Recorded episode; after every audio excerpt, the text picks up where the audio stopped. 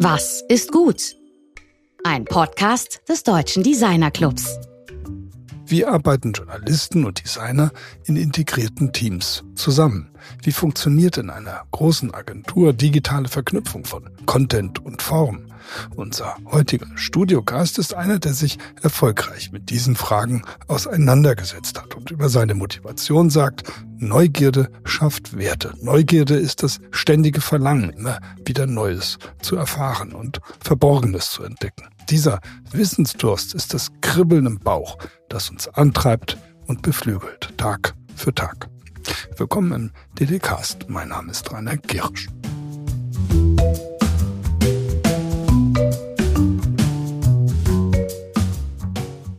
In der letzten Woche ging es mit Miriam Horn-Klimek um gerechte Design Awards. Die Sendung wurde viel geteilt und sehr positiv kommentiert und dafür einen großen Dank an all unsere HörerInnen. In den letzten Tagen fanden in ganz Deutschland große Demonstrationen gegen rechts statt. Diese wurden auch im Ausland als wichtiges Zeichen wahrgenommen, dass sich unsere Gesellschaft die Dreistigkeiten der extremen Rechten nicht mehr bieten lässt. Für den DDC ist das ein sehr positives Zeichen. Hier können und müssen wir mit Design für Demokratie direkt wirksam werden.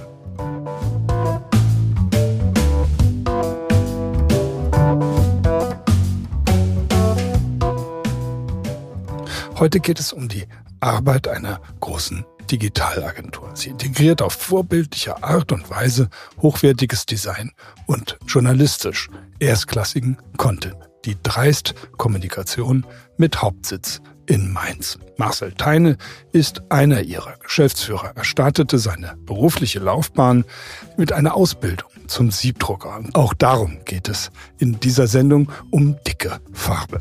Nach seinem Kommunikationsdesign, Diplom und einigen Agenturstationen gründete er dann gemeinsam mit Florian Heine und einem weiteren Partner die Agentur. Marcel ist Mitglied im DDC und im Type Directors Club of New York und mit ihm spricht nun mein Kollege Georg Christoph Bertsch.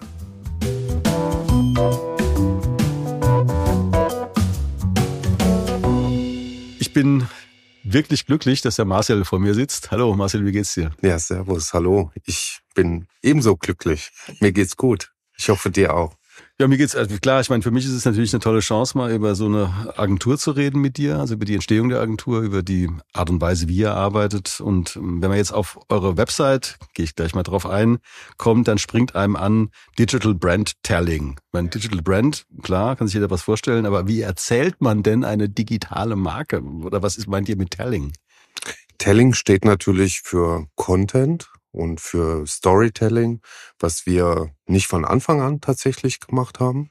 Wir sind äh, drei, drei Gründer gewesen, haben ähm, eigentlich aus dem Genom Design gegründet und sind dann aber sehr schnell neugierig. Das ist so ein Grundmotiv, glaube ich, von uns, kann man sagen.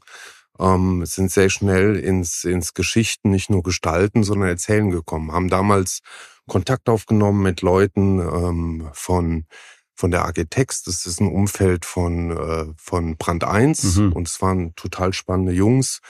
Das hat uns weitergeführt und wir sind irgendwann hingegangen, haben eine eigene Redaktion gegründet und haben uns da neben dem Design, weil es einfach einen riesen Spaß gemacht hat, an der Stelle weiterentwickelt. Das ist ja schon mal ganz interessant, also weil viele Designstudios ja letztlich darunter leiden, dass sie keinen Inhalt äh, produzieren können, sondern Dinge verpacken müssen, die andere formuliert haben. Genau, richtig. Gut, am Anfang war es natürlich immer eine Zusammenarbeit, teilweise auch mit Kunden, die dann den Inhalt geliefert haben, aber wir fanden es halt spannend, die Geschichten halt in uns so ein Stück weiterzuentwickeln und dann halt auch vom Content her zu. Ich meine, dieses Dreist, ja. also ich gehe mal davon aus, dass es das von drei Leuten ausgeht, das weiß ich jetzt gar nicht. Absolut, okay. absolut. Wir waren drei Designer, haben zu dritt gegründet. Name Dreist, äh, unsere erste, unser erstes Kommunikationsmittel, das fing gerade so mit dem Internet an, 96, 97, war dann tatsächlich so eine Schmirgelpapier-Broschüre. Also das sollte außen äh, sozusagen so dieses Reiben, bis eine Sache rund ist, auch nicht dreist, ist ja auch so ein bisschen, äh, soll ja ein bisschen anpieksen und es war wichtig, ähm, da äh, praktisch ein Kommunikationsmittel zu machen, was, äh, wo man spürt, okay, das, äh, das nimmt so eine gewisse gewisse Wendungen. Und das war der Anfang von ja, Man kann ja sagen, also über dreist ist ja jetzt nicht nur irgendwie so ein Pieksen, sondern das ist ja so dicke Hose.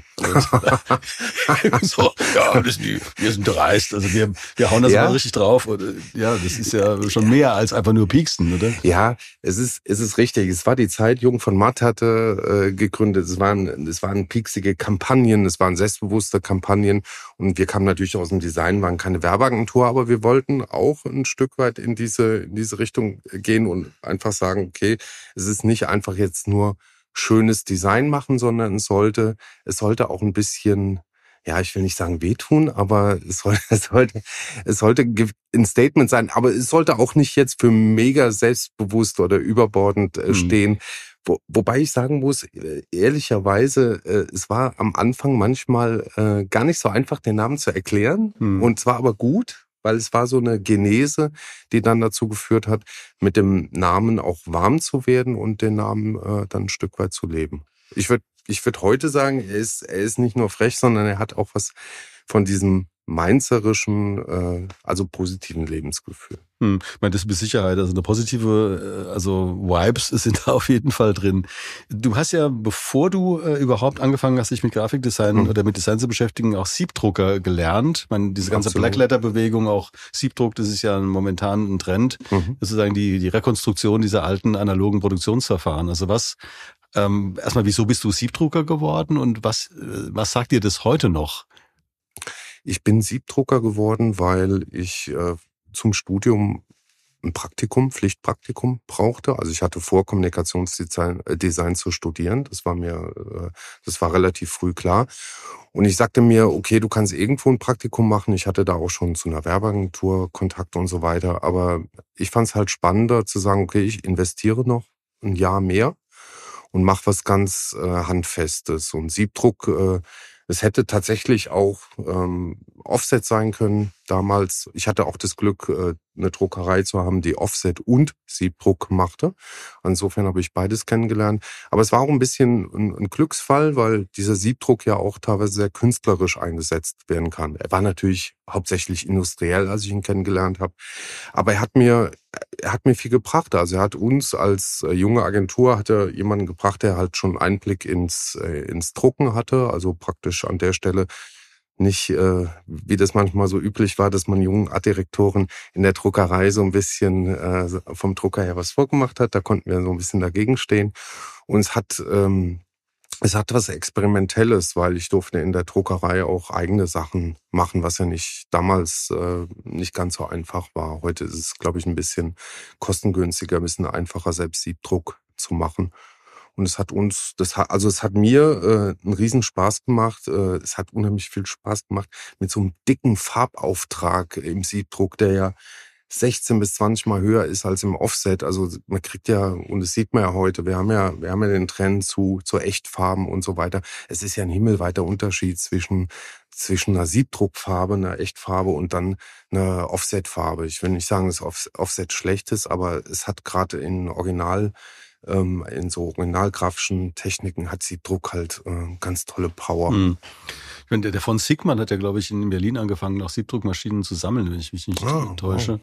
Äh, das, heißt, da wird, ähm, ist eben so dieses Thema, was, was passiert mit diesen, mit dieser Technologie. Also ich finde es auch, was du ja. gerade beschrieben hast, dieser extrem dicke Pastose, massive ja. körperliche Farbauftrag. Ja. Das ist was, was kann sich natürlich im Analogen und nur im Analogen äh, eigentlich äh, bewähren und das kann man auch genießen dann. Das geht im Digitalen eben gar nicht. Oder halt ganz anders. Wie ginge das denn? Also wie will man den dicken Pastosenfarbauftrag im Digitalen machen? Das ist, das ist, äh, das Pastose, gebe ich zu, äh, geht, äh, geht nicht. Aber ich springe gerade nochmal zurück zu Dreist, weil ich glaube, wir sind auch zu dieser Farbe, also Siebdruck verbunden mit unserer Hausfarbe. Wir haben ja dieses Leuchtorange, Leuchtrot-Orange, Feuerwehrfarbe. Und äh, die haben wir teilweise im Siebdruck im Einsatz. Die macht unheimlich Spaß, die leuchtet. Die kann man nicht direkt übertragen ins Digitale, ähm, weil, weil sie leuchtet, sie leuchtet anders. Und dennoch ist das Digitale ähm, ein besserer, ein besserer, ein besseres Pendant als äh, eine 4C-Umsetzung unserer Hausfarbe. Das funktioniert überhaupt nicht. Also kann man eigentlich äh, nicht machen. Insofern finde ich, gibt es da schon Möglichkeiten zwischen digital und diesem, diesem kraftvollen. Ähm, aber es ist natürlich klar, ist nicht genau das Gleiche. Hm. Ihr seid ja, haben wir vorhin schon mal kurz angesprochen, durch die sehr enge Verknüpfung von Content und Design letztlich bekannt. Also das ist im Grunde so euer Trademark und äh, mit dem sich halt sehr viele Designagenturen beschäftigen. Und mhm. Content, also Inhalt bedeutet ja auch immer Redaktion oder mhm. Unterscheidung, mhm. Auswahl von Inhalten. Äh, wie, wie ist denn diese Redaktionsarbeit bei euch? Also wenn du sagst, die kommen jetzt nicht die Inhalte unbedingt von einem Kunden, mhm. die ihr einfach nur umsetzt, sondern ihr entwickelt Inhalte, die dann wahrscheinlich integriert äh, zwischen Gestaltung und Redaktion auch entwickelt werden können. Also wie funktioniert diese Arbeit zwischen Content und, und Design bei euch? Also vom, vom Berufsbild arbeiten bei uns jetzt typischerweise deswegen keine Texter, wie, wie man es vielleicht in der klassischen Werbung ein Stück weit kennt, sondern eher journalistisch geprägte äh, Mitarbeiterinnen und Mitarbeiter, Redakteurinnen und Redakteure. Ähm, Deswegen ist die Arbeit ein Stück weit auch in diese, in diese Richtung. Also es ist eine typische Recherche. Wir haben Kunden in unterschiedlichste Richtungen. Zum Beispiel ein Duft- und Aromastoffhersteller, der Projekte in, in Madagaskar macht, Vanilleanbau, Bauern unterstützen und so weiter. Das heißt, ähm, da fängt es dann an, dass jemand äh, dann anfängt zu recherchieren. Wir krieg, bekommen natürlich Material vom Kunden, aber in, in den meisten Fällen gehen wir wirklich hin und, und recherchieren, äh, suchen Dinge zusammen, schlagen Themen äh, vor. Es ist fast ein bisschen mit einer, äh, ich sag mal, journalistischen Arbeit vergleichbar.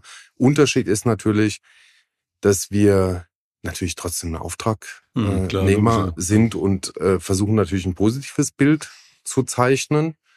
Wobei man auch heute weiß, äh, wenn man zu positive Bilder mhm. zeichnet, wenn es zu glatt wird, das ist es nicht. Insofern mhm. ist es eine äh, fast journalistische Arbeit, die dann ähm, versucht, Wahrheiten natürlich mit reinzunehmen, äh, gute Dinge hervorzuheben, aber jetzt nicht irgendwo die, die, ähm, die Themen zurechtzubiegen. Mhm. Weil das sind, das sind oft die Sachen, die am, am meisten gelesen werden, mhm. die am interessantesten sind und ähm, die dann dem Kunden auch ein Stück weit, äh, Stück weit etwas bringen als so eine Glanzgeschichte, die, wo man sofort spürt, okay, das ist, mhm. das ist äh, ja nicht nicht natürlich. Mhm. Aber es ist auch auf der anderen Seite kein investigativer, kritischer Journalismus, sondern ein Journalismus, der Themen für Kunden logischerweise in dem Fall aufbaut. Aber dennoch sind da ja auch politische Elemente drin. Absolut. ja. Ähm, muss ja oft. Ich meine, wir leben in einer Zeit, wo man an, ich glaube, an Position, Positionierung und an, an äh, Themen nicht äh, vorbeikommt. Wir hatten zum Beispiel ein, ein Thema, wir arbeiten für Klaas äh, Mähdrescher. Die hatten ja ohnehin ihre äh, Geschichte mit, mit Russland. Das war äh, sicherlich äh, keine einfache Geschichte. Aber Klaas ist auch ein, ein mutiges Unternehmen. Wir hatten, das ist schon ein paar Jahre her, zum Beispiel eine Geschichte in einem Magazin, das im Zusammenhang eines Reports äh, entstanden ist, wo man einfach mal kritisch beide Seiten der Landnahme in Afrika beleuchtet hat.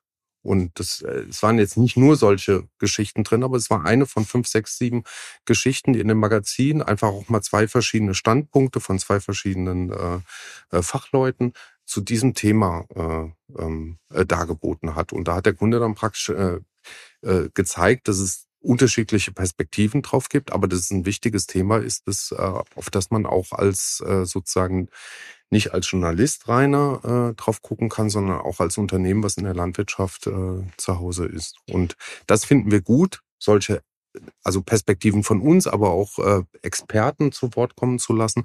Und das ist das, was bei uns die Redaktion, aber teilweise auch die Konzeption macht, dass wir uns Themen anschauen, Kunden anschauen, ähm, äh, grobe Konzepte entwickeln und dann mit Themen auffüllen und auch die, die unterschiedlichen Darbietungsformen äh, kreieren, die ähm, Hauptaussagen kreieren und das mit unserer Redaktion oder halt auch mit freien Leuten äh, ähm, aufbauen. Ihr, ihr seid ja auch insbesondere im Nachhaltigkeitsreporting aktiv, mhm. Ähm, wo es ja eine sehr große Bandbreite gibt. Du hast schon geschildert gerade, dass es natürlich, dass man aufpassen muss, also in jeder Form von Unternehmenskommunikation äh, keine äh, also mal Zuckergusswelt zu produzieren. Auf der anderen Seite aber eben auch nicht ähm, sozusagen gegen die Interessen des Kunden äh, agieren kann. Also beim, im Nachhaltigkeitsreporting gibt es ja im Grunde alles von reinem Greenwashing bis hin zu durch und durch regulierten, äh, das war Zahlenapparaten. Wie arbeitet ihr denn, wenn ihr so eine Nachhaltigkeitsreporting-Aufgabe bekommt? Bringt ihr da eine eigene Haltung auch zu dem Thema ein? wir können natürlich den Kunden nicht äh, eine Haltung äh, praktisch äh, aufgeben, aber wir können untersuchen, wie der Kunde selbst schon steht, äh, welche Haltung sozusagen äh, dabei ist, welche Grundsätze da sind, welche Dinge schon umgesetzt sind. Das weiß der Kunde manchmal gar nicht selbst. Also sammeln wir. Wir sind auch dann die Rechercheure und können sozusagen die, den Steinchen äh, zusammenbauen. Und wir schauen aber auch ein Stück weit drauf, dass wir sagen, äh, guck mal hier, das ist doch eine plausible Geschichte. Und das ist eine Geschichte, die ist vielleicht noch nicht, die ist noch nicht gerade seit in den Anfängen. Das gehört ja auch dazu im, im, in der Nachhaltigkeit, dass man nicht nur äh, fertige Sachen sagt, sondern auch sagt, okay, hier bin ich noch nicht so weit. Ähm, aber ich habe angefangen. Mein Plan ist äh, XY. Ähm, das versuchen wir natürlich zusammen zu kuratieren mit dem Kunden. Und an der Stelle ähm, ist fast eher ein Zitat von, oder ist ein Zitat eigentlich von einer langjährigen ähm, Beraterin, mit der wir schon seit über 20 Jahren in dem Bereich arbeiten. Das war damals Heidelberger Druckmaschinen, war noch der Umweltbericht, den haben wir zusammen gemacht mit damals Akzente, Sabine Braun aus München, die einfach mal den Satz gesagt hat, ähm, eigentlich muss Nachhaltigkeit, und daran versuchen wir uns zu orientieren, so sein, dass es glaubwürdig eine Win-Win-Situation ist. Also, dass sie auch wirtschaftlich was bringt. Weil in der Regel, wenn es so aufgebaut ist, dass, ähm, dass es so äh, Good Citizen ist, äh, ist es ja wie eine, wie, ist es ja wie Charity, wie so Spenden. Also wir tun was, wir, wir, wir stellen da ein grünes Haus hin, wir äh, machen äh, ja. Bienenkörbe, ähm, keine Ahnung, ähm, irgendwas. Das kann man zusätzlich machen, aber am eigentlich am aller, allerbesten und am glaubwürdigsten von der Kommunikation aus betrachtet ist, wenn man etwas aufzeigen kann, Cases, die dem, die der äh, Gesellschaft, der Nachhaltigkeit, der Umwelt etwas bringen und gleichzeitig kann der ähm, Kunde weismachen, dass es ähm, ihm aber auch wirtschaftlich oder vielleicht Image oder in welcher Dimension auch immer, auch einen Gewinn bringt. Weil dann kann man davon ausgehen, dass es weiterverfolgen ja, wird, ist, dass es nicht in schlechten ist, Zeiten wieder abgebaut wird. Das ist ja logisch, Prinzip. also wenn Nachhaltigkeit nicht ja. Teil des Geschäftsmodells wird, dann ist es wirklich nur irgendwie Richtig. Lack. Also das heißt, Aber das ja. haben noch nicht alle. Das haben wir nicht alle.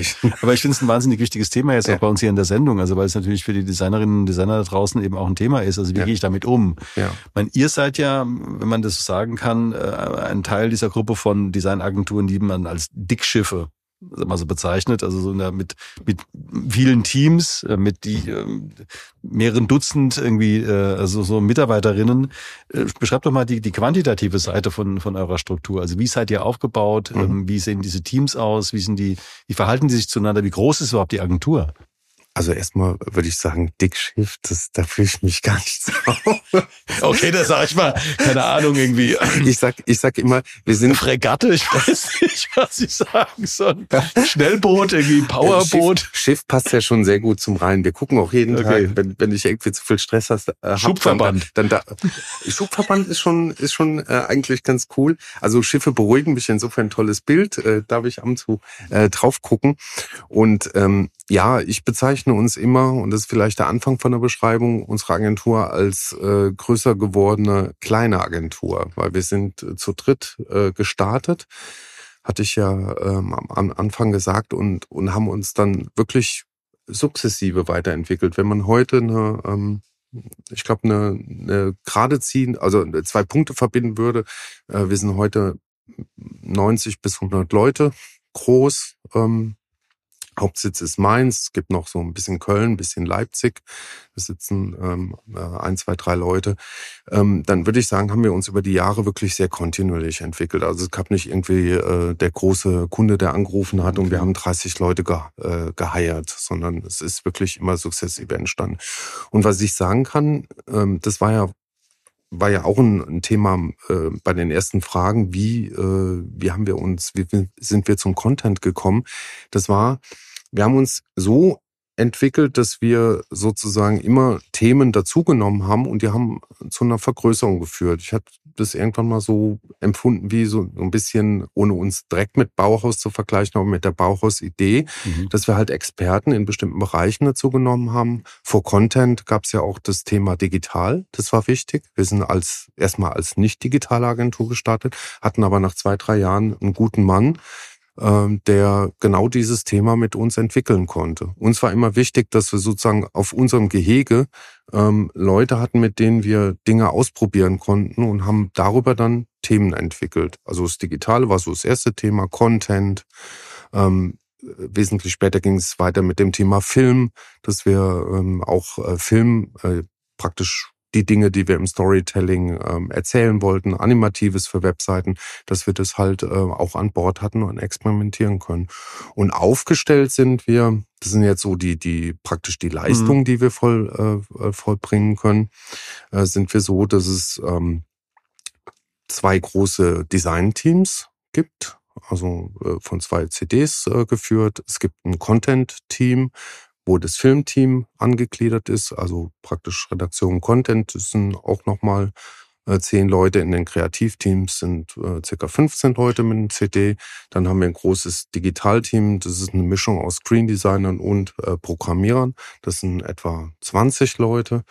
Dann haben wir natürlich einen Bereich, der ähm, praktisch die Agentur in der Verwaltung in, in verschiedenen Dimensionen unterstützt, Controlling, Buchhaltung, ähm, Empfang, also alles, was so die Agentur belebt und mhm. jeden Tag führt. Und wir haben noch ein ähm, Team Media Design, das ist ein bisschen die technologische Umsetzung der Themen. Da ist Bildbearbeitung drin, da ist teilweise Aufbau von äh, digitalen Dateien drin. Und das macht dann eigentlich die Agentur in den verschiedenen sozusagen Modulen aus und äh, die arbeiten eigentlich entlang der, der, der Wertschöpfung miteinander. Wobei wir natürlich ähm, bestimmte Strukturen haben, die sind wichtig. Äh, wir, wir mieten äh, jede Woche mit den Führungskräften der einzelnen Teams. Das machen wir donnerstags. Wir mieten in der Geschäftsführung.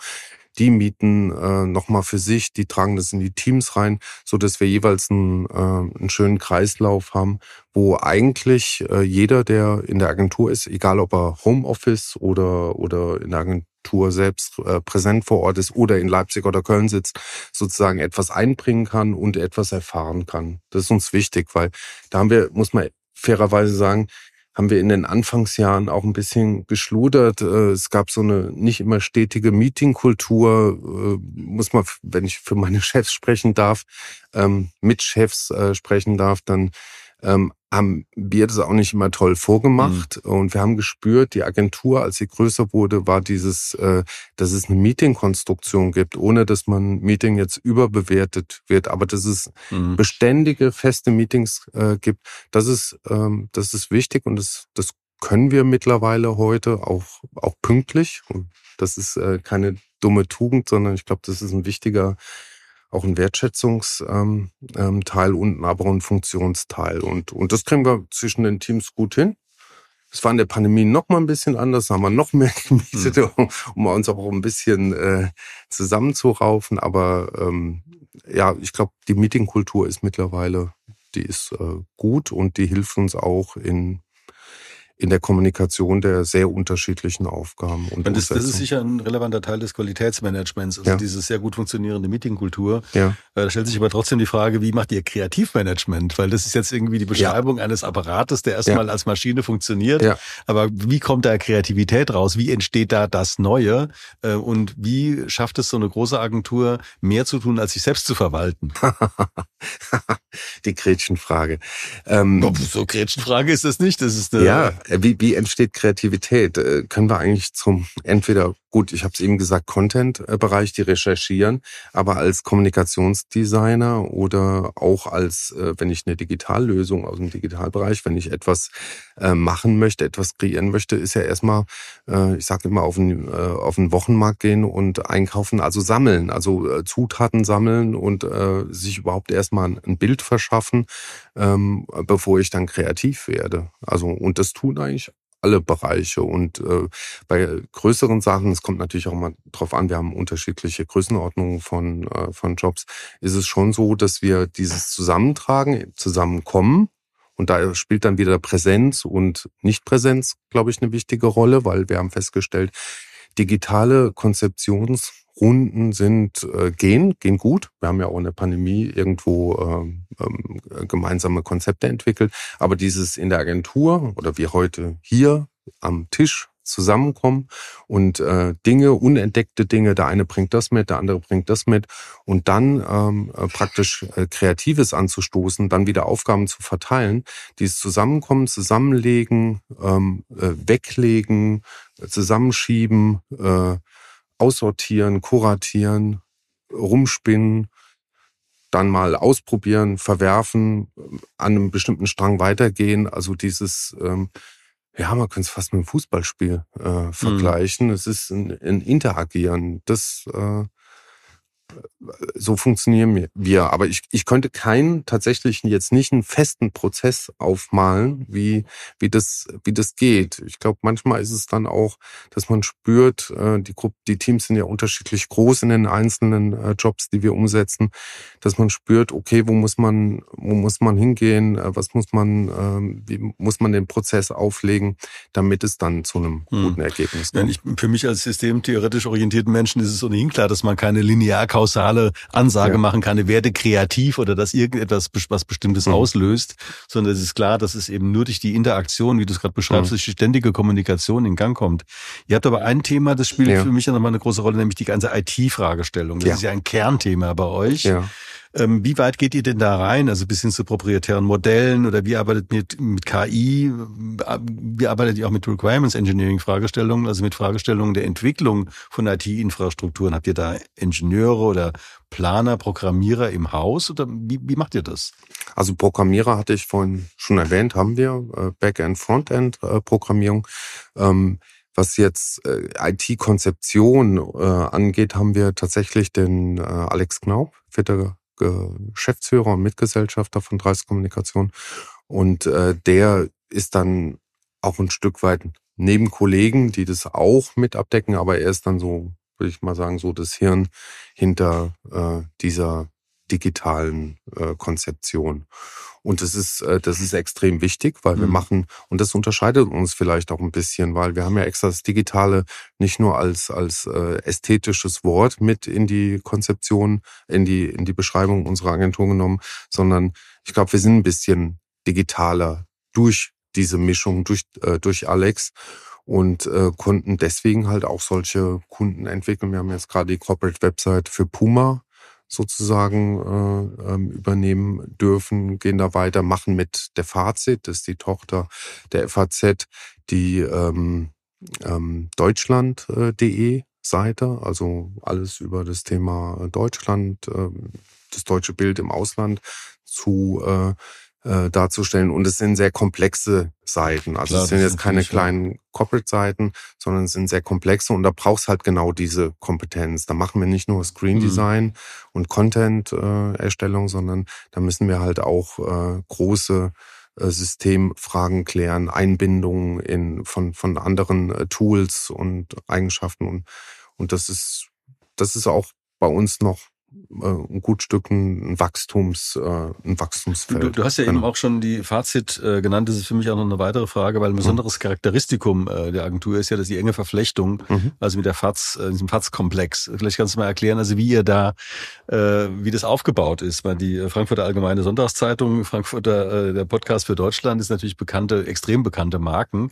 Aber wie arbeitet ihr denn oder wie ist das integriert oder mhm. ist das über Gesellschaftsanteile geregelt? Das habe ich noch nicht so ganz verstanden. Überhaupt kein Problem. Ähm, wir waren ja bis vor fünf Jahren äh, ganz normal eigenständige Agentur, Inhaber geführt ähm, und hatten aber Gespräche mit der FAZ, die war auf uns aufmerksam geworden, neben paar anderen Agenturen und es kam da zu intensiveren Gesprächen. Die Absicht der FAZ als Verlag, der sich weiterentwickeln muss, war äh, praktisch sich äh, Partner zu suchen, die im Nicht-Verlagsgeschäft und dennoch im Kommunikations-, also im angrenzenden äh, Geschäft zu ihrem Verlagsgeschäft äh, tätig sind. Und da gibt es äh, eine Agentur Fazit, also eine Tochter der FAZ, die ähm, sozusagen Ähnliches tut wie wir. Ein bisschen, bisschen kleiner, es sind etwa 50 Leute, die äh, Kommunikation machen für einen anderen Kundenkreis, also für politische Kommunikation, das Auswärtige Amt, die GIZ als äh, sehr wichtige Instanz äh, von Deutschland, der Deutsche Akademische Austauschdienst, ähm, Uni Stuttgart machen wir etwas zusammen.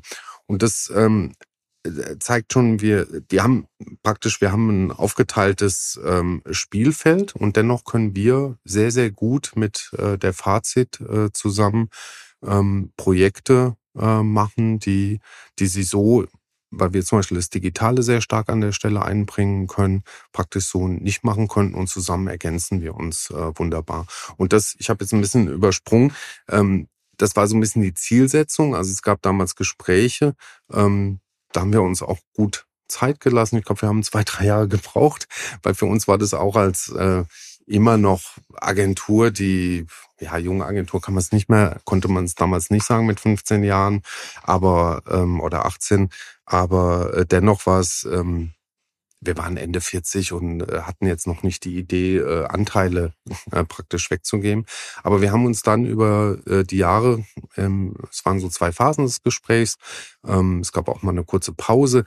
Interessanterweise, jetzt muss ich nachher noch erzählen, wie es überhaupt dann dazu gekommen ist, dass es weitergegangen ist. Ähm, aber wir haben dann am Ende für uns entschieden, dass es ein super Partner ist also ein super Partner, weil wir inhaltlich zusammenarbeiten können, weil wir uns ergänzen, nicht genau das Gleiche machen. Also sie können auch Designarbeit von uns praktisch äh, integrieren. Und wir können einiges von Ihnen lernen, auch im Content-Bereich. Wir haben äh, Möglichkeit auch auf äh, das äh, praktisch das Korrespondentennetzwerk der FAZ ein Stück weit zurück, äh, äh, zurückzugreifen. Also es war einfach ein toller Partner, der aber auch vielleicht anders als äh, zum Beispiel ein Netzwerk, äh, Werbenetzwerk wie Serviceplan, ähm, die natürlich eine andere, ähm, andere Ausrichtung haben, ist so ein so eine FAZ als Stiftung, äh, die über der äh, praktisch der GmbH, der FAZ GmbH steht, die alle äh, praktisch alle ähm, Teile der, der FAZ, alle Tochterunternehmen und einen Verlag bündelt, ist das natürlich ein etwas ähm, ja, jetzt äh, muss ich ein gutes Wort finden. Ähm, ganz anders als Serviceplan. Ähm, ich will nicht sagen, dass es unökonomisch mhm. ist, im Gegenteil, sondern ähm, aber es ist, ähm, ich glaube, längerfristig. Okay. Es ja. ist, es ist nicht ein kurzfristiges äh, ähm, hinbuxieren äh, auf mhm. ein bestimmtes Ziel, sondern mit, mit der FAZ hat man einen sehr, sehr fairen Partner mit einer mhm. offenen, guten Kommunikation. Ähm, und ähm, ein gutes, ähm, eine gute Zielsetzung, die allen, die allen dann dient. Und das hatte uns damals überzeugt. Mhm. Und dann haben wir das gestartet. Waren natürlich super neugierig, wie unsere Mitarbeiter mhm. darauf reagieren. Das hat alles positiv, äh, ist super positiv aufgenommen mhm. worden. Es gibt mittlerweile Verzahnungen, dass Mitarbeiter äh, in bestimmten Bereichen voneinander lernen zwischen den zwei Firmen. Und das hat uns einfach überzeugt. Also, und da gibt es eine gegenseitige Beteiligung oder ich, das habe ich nicht ganz verstanden. Das, das okay. Würde, ähm, das würde ich schon noch interessieren, weil das, das ist ein so ungewöhnliches Modell. Ja. Das ist eben auch wirklich interessant ist, es zu verstehen und es ist ja auch nicht geheim, wenn ich es richtig verstehe. Nein, äh, also daher, bundesanzeiger.de hm. äh, kann man kann man alles nachlesen. Ähm, tatsächlich hat die äh, FAZ einen knappen Mehrheitsanteil okay. an uns erworben. Wir vier Geschäftsführer sind trotzdem noch Anteilseigner. Hm glaube, das ist auch ähm, gut und wichtig, weil damit, wie sagt man so schön, Skin in the Game. Wir sind, Absolut, äh, wir sind eine Verbindung aus Geschäftsführung und äh, Anteilseigner sind deswegen trotzdem, sehr, also nicht trotzdem, sind deswegen sehr, sehr sorgsam äh, damit. Und, ähm, und die FAZ hat natürlich die Möglichkeit, das ähm, vielleicht irgendwann mal äh, zu erweitern. Aber sie sind ja. auf jeden Fall Mehrheitseigner und ein ein super toller Partner an der Stelle. Du, du, du bist ja, du bist ja DDC-Mitglied, also mhm. selbstverständlich äh, DDC-Mitglied. ähm, äh, und du hast auf deinem Profil steht, Design bedeutet für mich lebenslanges Lernen. Mhm. Da würde ich ganz gerne mal kurz drüber sprechen, bevor wir auch gleich zu unserem Abschluss kommen, weil lebenslanges Lernen klingt natürlich wahnsinnig schön. Ja. Das ist auch mein ja. Motto auf eine gewisse Art und Weise. Aber wie bringt dich Design zum lebenslangen Lernen und was macht Wieso ist das für dich so zentral, dass du das zu dem Motto schlechthin gemacht hast auf deiner Seite? Die Frage ist, hat mich Design zum lebenslangen Lernen gebracht oder, oder ist meine Neugier äh, und dann bin ich zum Design gekommen, weil ich äh, Lernen als ähm, ja fast wie Atmen äh, begreife. Lernen ist für mich ähm, ein Stück weit ähm, ich war nicht der Musterschüler in der Schule, aber mich haben Naturwissenschaften interessiert. Mich hat Mathe immer interessiert. Ich finde, es gibt eine Verbindung von Mathe zu Design. Also ist eine Absolut. ganz, äh, ganz wichtige Geschichte.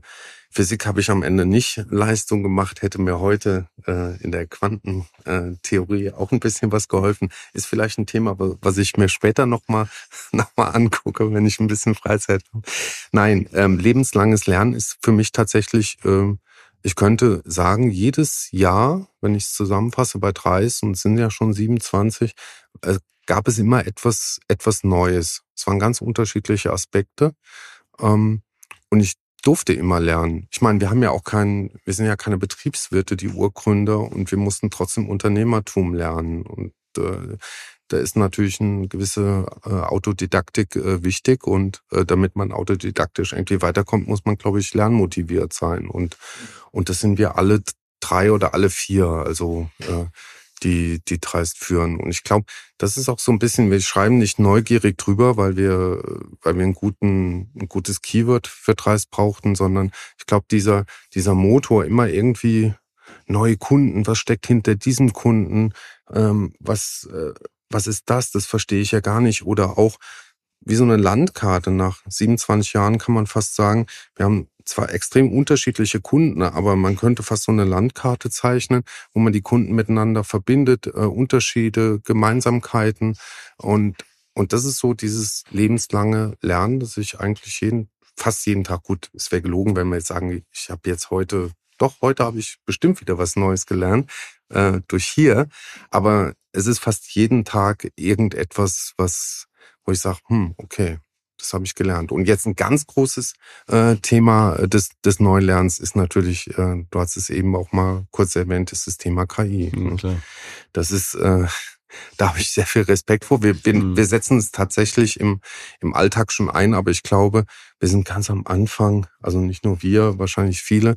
Ähm, das ist ein, ein Riesenthema, mhm. wo, wo ich neugierig bin, äh, aber auch ja, ich bin gespannt. Also respektvoll einsetzend, ähm, aber auch gespannt, äh, welche, welche Umbrüche und welche Dinge ähm, damit möglich sind. Also wir haben ja gerade vor ein paar Sendungen mit äh, Jan Schwocho und Tim Weifenberg, also mhm. eben den Illustratoren oder mhm. Visual Journalists, über das Thema auch gesprochen und werden auch in den, ich glaube, die übernächste Sendung ist das mit äh, Christoph Grünberger, der Head of KI bei Jung von Matt ist, mhm. darüber reden. Das Thema ist für uns natürlich auch ganz heiß. Also wir müssen es von ja. verschiedenen Seiten aus beleuchten. Ja. Äh, mit Grünberger werde ich vor allem über den Hottest Shit reden. Also was ist jetzt momentan mhm. wirklich richtig wichtig, weil der mhm. kriegt alles auf den Tisch mhm. in der Funktion, der er da ist. Und ähm, wir haben die ethische Fragestellungen, wir haben technische Fragestellungen, ja. wir haben eine ganze Reihe von Fragestellungen des täglichen Umgangs. Also ich verwende auch täglich mehrere äh, KI-basierte Programme einfach in meiner ganz normalen hm, Arbeit. Genau. Aber wir müssen jetzt leider dennoch zum Ende unseres Gesprächs kommen. Und äh, jetzt diesmal vor der Frage, was ist gut, irgendwie, äh, es gibt ja diesen Spruch, meins bleibt meins. Ja. Äh, ist ja an sich schon mal irgendwie so ähm, äh, sehr redundant, aber irgendwie ist da scheint da was dran zu sein. Was ist denn meins? Meins ist Kontrast. Äh, meins ist, äh,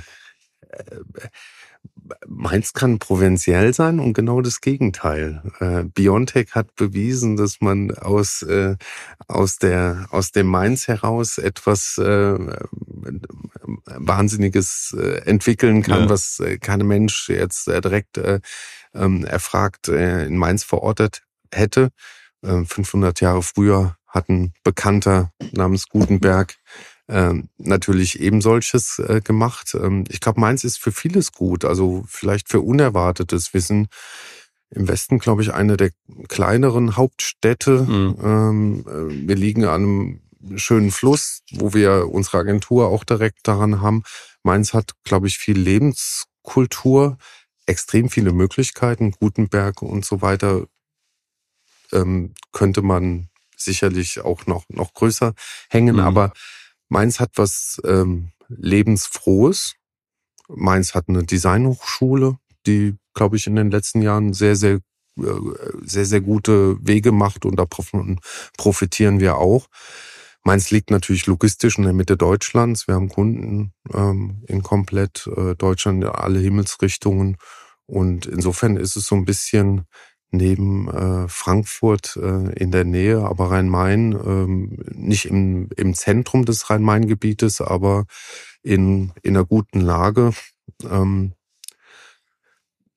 nicht im Ei des Hurricanes, aber so äh, an der an der Seite und damit fühlen wir uns eigentlich ähm, ganz wohl, muss man also sagen. Also wir, wir Frankfurter vertrauen das Wasser unseres Flusses, des Main, ja bei Mainz, dem Rhein an. Also das heißt, wir vertrauen dieser Stadt, das, dass sie dieses Wasser gut verwaltet. Das ist ein super schönes Bild und äh, ich denke, das, äh, das äh, kriegen wir gut umgesetzt, dieses äh, gute Frankfurter Wasser. Jetzt haben wir ja natürlich unsere Abschlussfrage, die du ja. selbstverständlich kennst. Äh, was ist gut? Und da bin ich bei dir jetzt auch sehr gespannt drauf. Was ist gut? Gut ist natürlich, wenn ich Dinge schaffe, neu zu betrachten, wenn ich, äh, wenn ich es aber auch schaffe, und das ist für mich so die Quintessenz unseres Schaffens, meines Schaffens, wenn man schafft, Dinge zu vereinfachen, also verständlich äh, zu machen. Weil wir können alle tolle Sachen machen, wir können auch künstlerisch sein als Designer oder einen guten Text schreiben. Aber für mich ist es, und das ist dann so ein bisschen wieder verbunden mit der Mathematik, wenn ich nicht so einen Formelhaufen vor mir habe, äh, ich hatte einen, Mathematiklehrer, der super, so, so ein Einstein-Mensch, der hat eine Tafel voll gemalt. Ich, ich finde eine kurze Formel, wenn man es schafft, die Dinge zu kristallisieren, äh, zusammenzufassen, ohne dass man natürlich so stark vereinfacht, und es ist ja heute fast wieder eine politische Dimension, zu stark zu vereinfachen, aber vereinfachen und Klarheit schaffen. Es gibt ja manchmal so einen Gestaltungsprozess, ähm, da merkt man dann am Ende, wenn man, wenn man wirklich eine gute Reduktion geschafft hat, dann bin ich glücklich. Das ist für mich gut. Ja, eine ganz. Und dafür natürlich eine gute Form. Also das, das ist jetzt. Das würde äh, ich bei dir, davon würde ich bei dir ausgehen. Also ich meine, das ist im Grunde auch diese, das ist ein ganz klassisches und sehr sympathisches Designverständnis eben auch, wie Design komprimieren kann, Dinge zusammenführen kann, sie verständlich mhm. machen kann. Und da ist Design, also gerade auf der politischen Ebene natürlich auch wichtig. Wir haben ja dieses Design for Democracy. Design mhm. muss eben auch helfen, komplizierte Inhalte zu vermitteln und mhm. zwar so, dass wir eben zu einer besseren Gesellschaft kommen, nicht zu einer schlechteren. Absolut. Absolut. Ja, vielen herzlichen Dank. Ja, ich kann nichts anderes sagen. Ich bin äh, erwartungsgemäß irgendwie äh, erfüllt von Freude. Schönes Gespräch. Ich glaube, die Hörerinnen haben wirklich viel mitbekommen und der, der eigentliche Witz ist äh, zu sehen, wie kann man hier, also das finde ich eigentlich so den Kern, also wie kann man Content und Gestaltung so zusammenbringen, dass da wirklich ein Mehrwert entsteht. Und das macht ihr, glaube ich, auf eine tolle Art und Weise. Danke dir, danke dir. Es war ein tolles Gespräch, hat super Spaß gemacht und äh, ja, danke.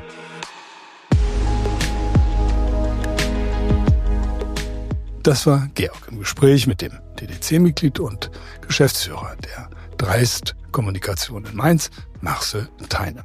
In unserer nächsten Sendung sprechen wir dann mit dem Mailänder Architekten und Städteplaner Stefano Boeri, der auf der kommenden Munich Creative Business Week im Mai dieses Jahres als Keynote-Speaker sprechen wird. Stefano arbeitet an der Entwicklung sogenannter Biostädte oder Biocities, einer Idee, die darauf basiert, dass Mensch und Natur gegenseitig nützliche Allianzen eingehen, mit dem Ziel, regenerative Ökosysteme aufzubauen, um lebenswerte und resiliente Städte zu schaffen.